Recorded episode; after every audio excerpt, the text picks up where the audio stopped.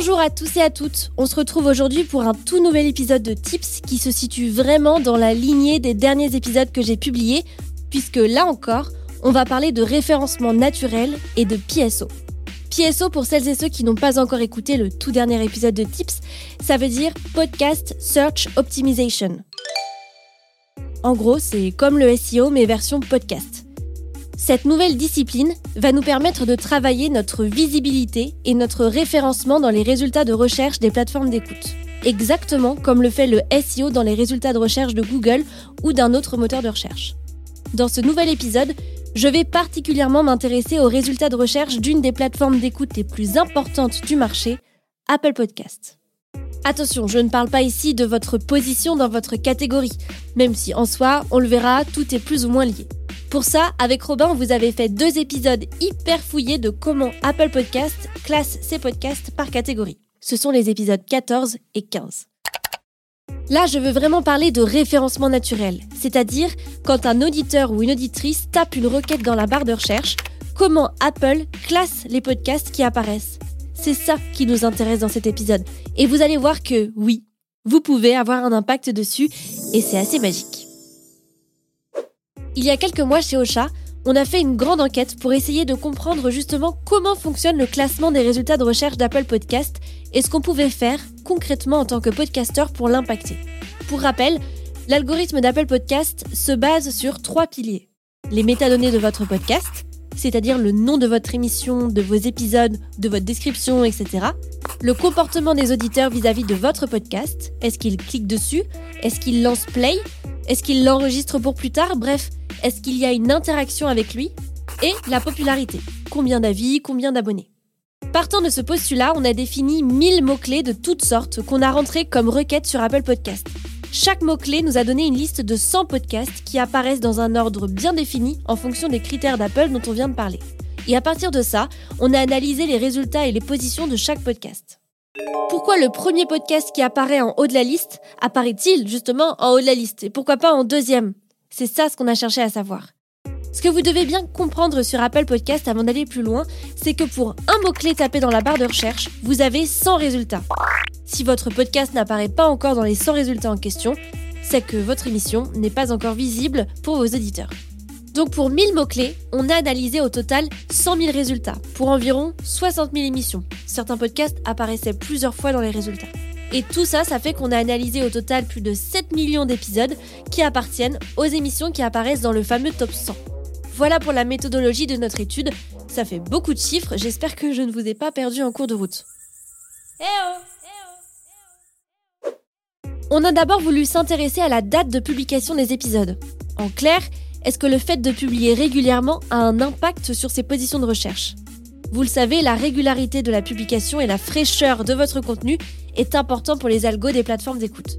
Mais est-ce qu'un podcast mensuel qui publie le premier jour du mois versus un autre mensuel également qui publie tous les 15 du mois sera mieux positionné dans la SERP d'Apple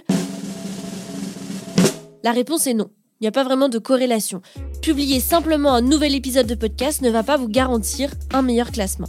Bien que la date de la dernière publication n'impacte pas directement les résultats de recherche, notre étude a montré que 65% des podcasts présents dans le top 100 d'Apple Podcasts, donc ceux qui remontent dans les résultats, ont publié au moins un épisode dans les 30 derniers jours. Ce n'est donc pas la date qui compte, mais bien la fréquence. Parlons maintenant de l'importance des mots-clés. Et d'ailleurs, petit aparté, pour celles et ceux qui n'ont pas encore écouté le dernier épisode de Tips, je vous conseille d'aller y jeter une oreille avant de continuer l'écoute de celui-ci. On connaît déjà l'importance des mots-clés pour Google. Et Apple Podcast, avec sa barre de recherche, fonctionne finalement de la même façon. La bonne nouvelle, c'est que l'algorithme d'Apple Podcast est bien plus simple que celui de Google. Dans notre enquête, on s'est intéressé à l'intégration des mots-clés dans les métadonnées d'un podcast et à quel point ça pouvait avoir un impact dans les résultats d'Apple Podcast. Commençons avec le nom de l'émission.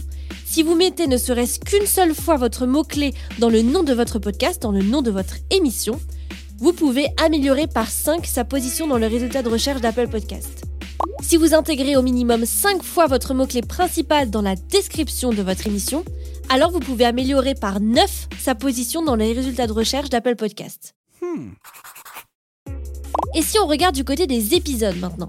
Eh bien, si vous créez au moins 5 titres d'épisodes dans lesquels vous intégrez vos mots-clés, vous pouvez améliorer par 7 sa position dans les résultats de recherche d'Apple Podcast. Bien sûr, ici, il ne s'agit pas d'utiliser un seul et unique mot-clé dans tous vos titres, mais plutôt de travailler ce qu'on appelle la longue traîne de votre référencement, c'est-à-dire de partir de votre mot-clé principal et de trouver d'autres mots ou d'autres expressions qui s'y rapprochent.